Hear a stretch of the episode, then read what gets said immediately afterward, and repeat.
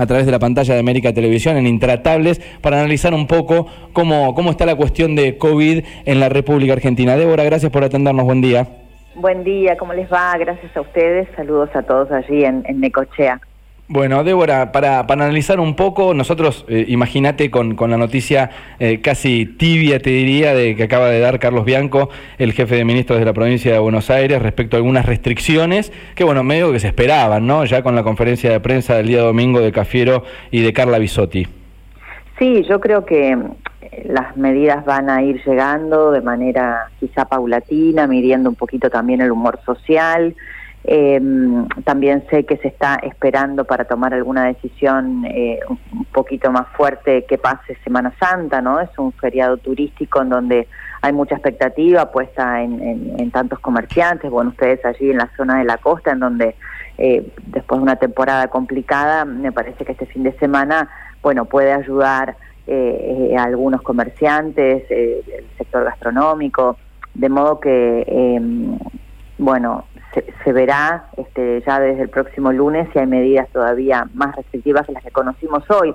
Lo de la nocturnidad me parece que era, era como cantado que iba a terminar llegando, no sé si ayuda demasiado frente a una segunda ola que dicen viene muy fuerte, eh, pero, pero bueno, es un comienzo, ¿no? Es un principio y lo de las reuniones sociales quizás sea difícil de controlar, pero es una manera de decirle a la gente, bueno, seamos responsables todos, tratemos de, este, cuando nos juntamos con nuestros amigos o nuestra familia, hacerlos en grupos más reducidos, ¿no?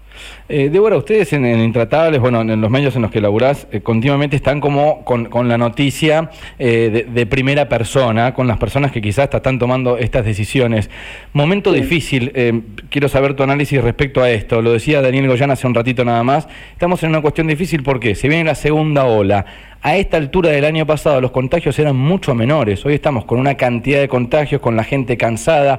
Hay que tomar decisiones. Y respecto a esto, aportarte dos datos más. Hay que tomar decisiones en un momento en el cual estamos en la espera de, de lo electoral y también cuando la ayuda económica, digamos que ya se dio a la gente. No sé si Argentina tiene demasiado eh, más para darle, para entregarle, te, te hablo de un IFE de un ATP. Bueno, eso es la clave, ¿no? Para mí esa es la clave eh, yo, todos los funcionarios de gobierno con los que tengo oportunidad de hablar, on u off the record, sostienen lo mismo, que eh, es difícil hoy tomar medidas de, de, cierre o de confinamiento que impliquen eh, costos altos para aquellos que tengan que cerrar porque no están en condiciones de otorgar ningún tipo de subsidio. O sea, si vos cerrás, al sector al que perjudicás porque no puede trabajar, lo tenés que subsidiar. Como decías vos recién, el año pasado el IFE, el ATP, eso implica emisión monetaria. El año pasado, durante la cuarentena, fue billonaria en la cantidad de dinero que se, dispuso para este, paliar la situación de, comerciantes, de industrias, etcétera. Entonces, eh, la emisión monetaria tiene un correlato inmediato que es la inflación. Quizás se está hablando de un piso para este, eh, eh, la inflación del próximo mes de 3.6, o sea, de 4%, es un, un tema que preocupa y mucho al gobierno. ¿Por qué? Además, porque como vos dijiste, es un año electoral. Entonces, eh, lo que el gobierno necesita es mejorar mínimamente el poder adquisitivo de los salarios. Para poder hacerlo necesita que la inflación esté controlada, cosa que por ahora no parece ser el escenario.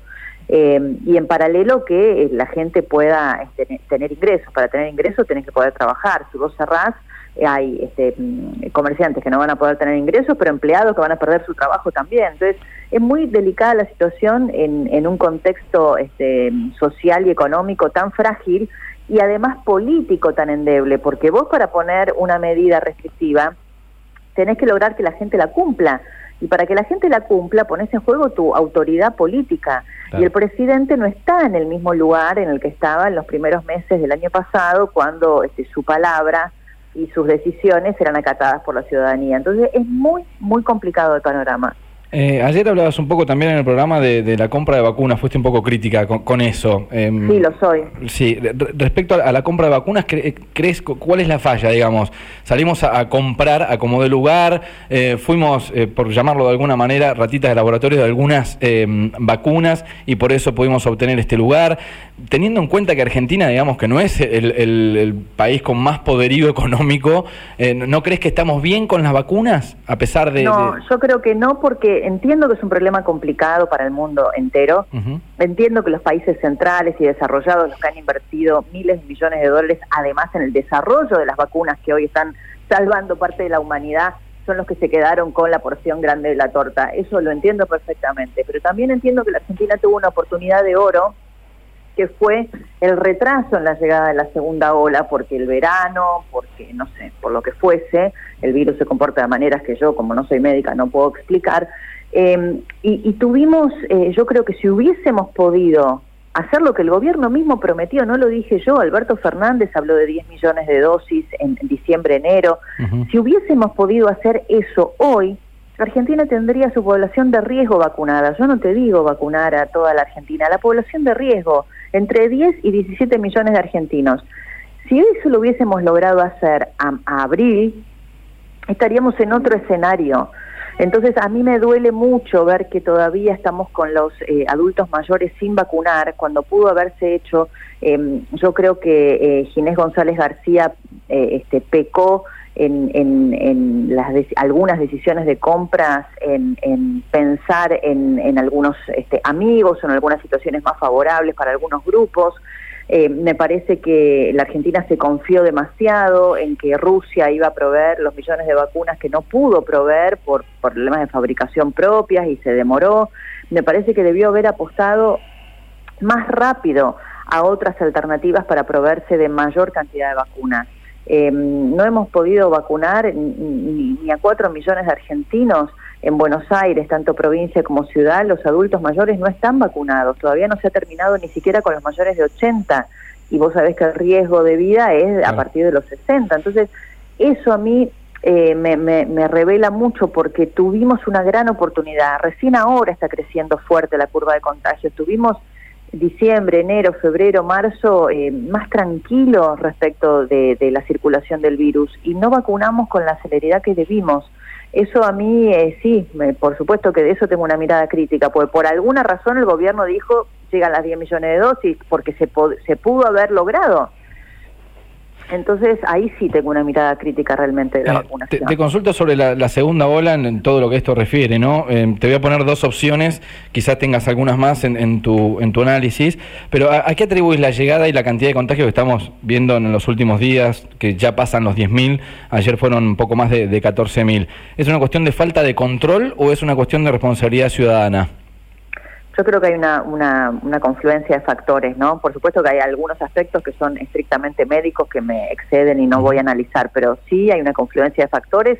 Eh, bueno, decidimos eh, a fin de año, cuando bajó la curva de contagios, como se hizo en el mundo entero, este, abrir la, la, la, economía, las posibilidades de vacacionar. Eh, todos nos relajamos un poco, me incluyo, y acá pongo lo personal, todos nos relajamos realmente.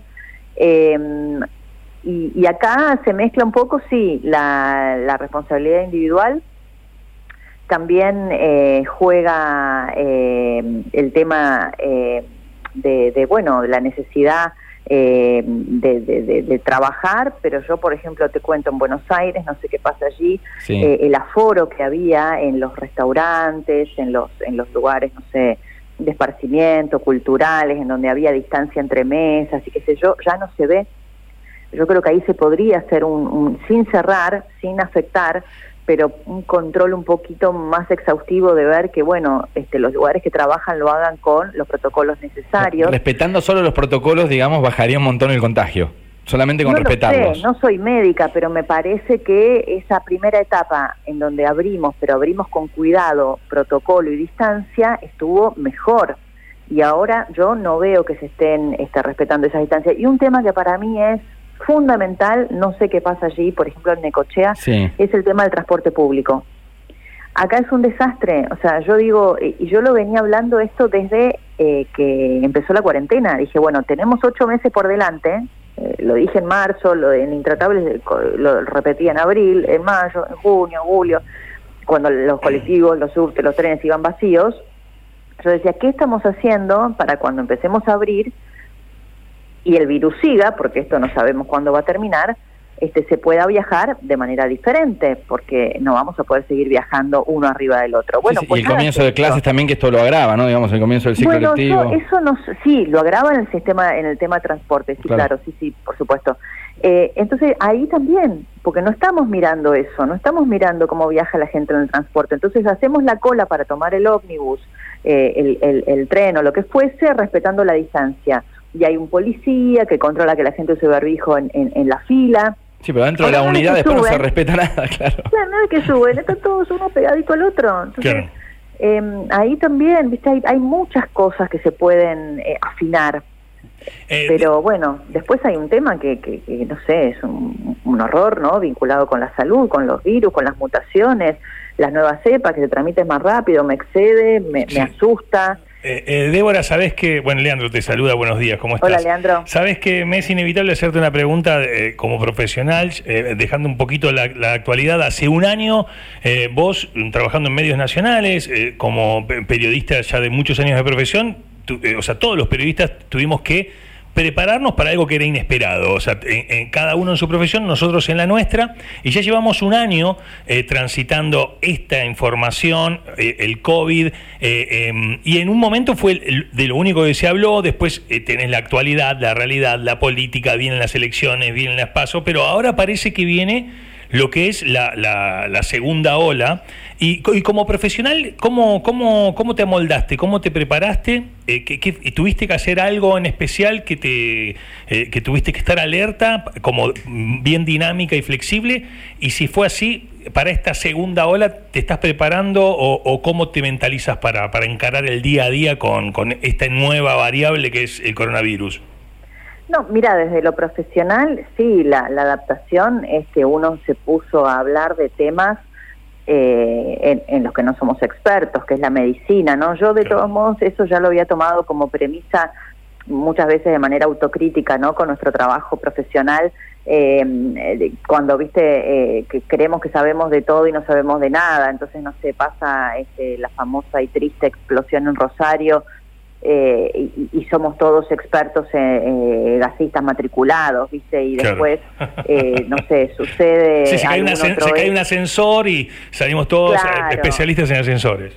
Exacto, entonces este, siempre yo tengo esa visión crítica de decir, bueno, momento muchachos, no, no pongamos en nuestra boca este, afirmaciones que son propias de los especialistas.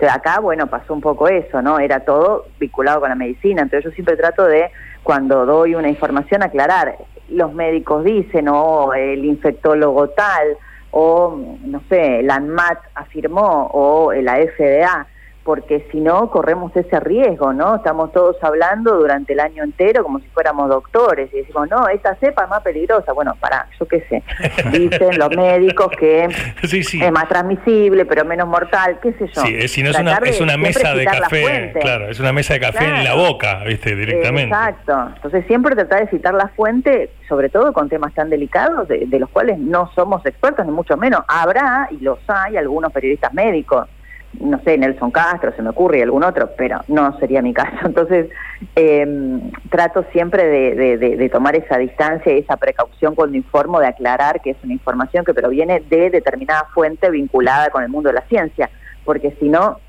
y otra cosa que sí también trato, trato, aunque quizá a veces me sale mejor o no, eh, de, de ser lo más mesurado posible para no generar pánico. Yo creo que la gente está muy angustiada, eh, muy angustiada por dos o tres razones fundamentales. Una, por la propia vida y la de los seres queridos. Acá estamos hablando de la vida y de la muerte, nada más ni nada menos. Entonces, eh, no se le puede llevar pánico permanente con el gran titular. Se vira la nueva cepa, ya está circulando acá, nos vamos a morir todos. No, para, bueno, bajar un poquito la, la ansiedad y la información.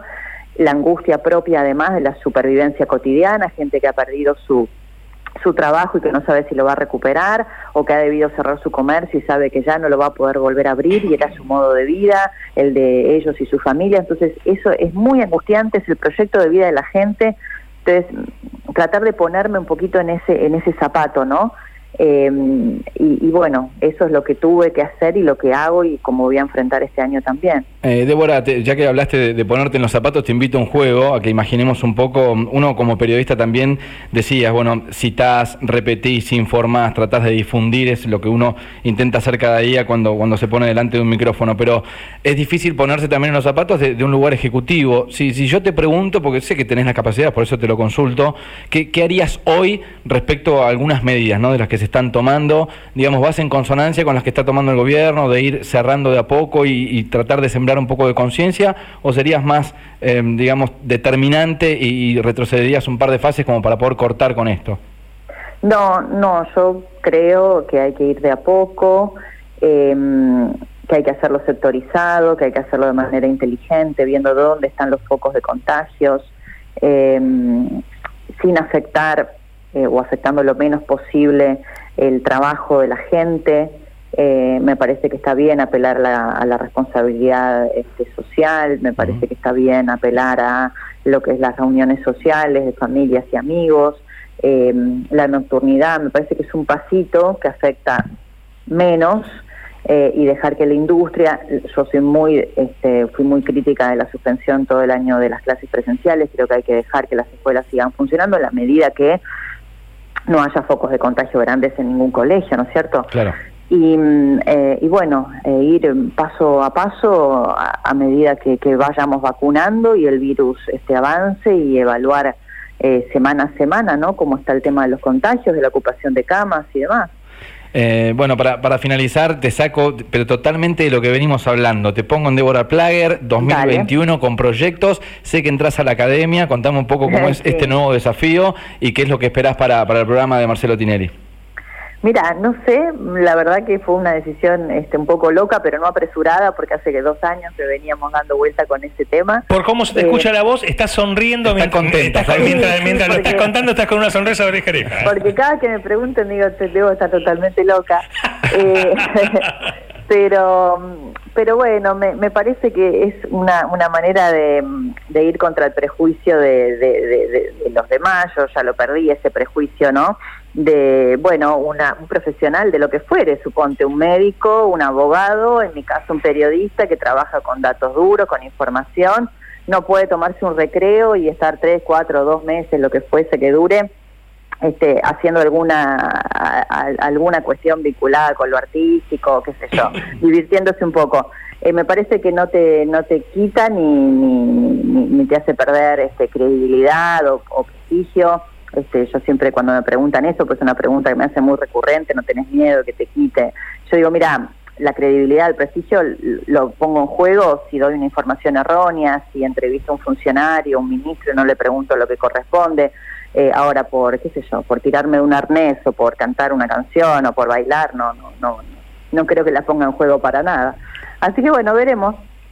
te veremos nosotros a través de la tele, Débora. Muchísimas gracias por atendernos y que tengas buen día. ¿eh? No, por favor, gracias a ustedes. Les mando un gran saludo y a toda la gente de Necochea también. Bueno, Débora Plager, ¿eh? periodista, intratable, lo vemos todas las noches por la pantalla de América Televisión, analizando un poco lo que tiene que ver con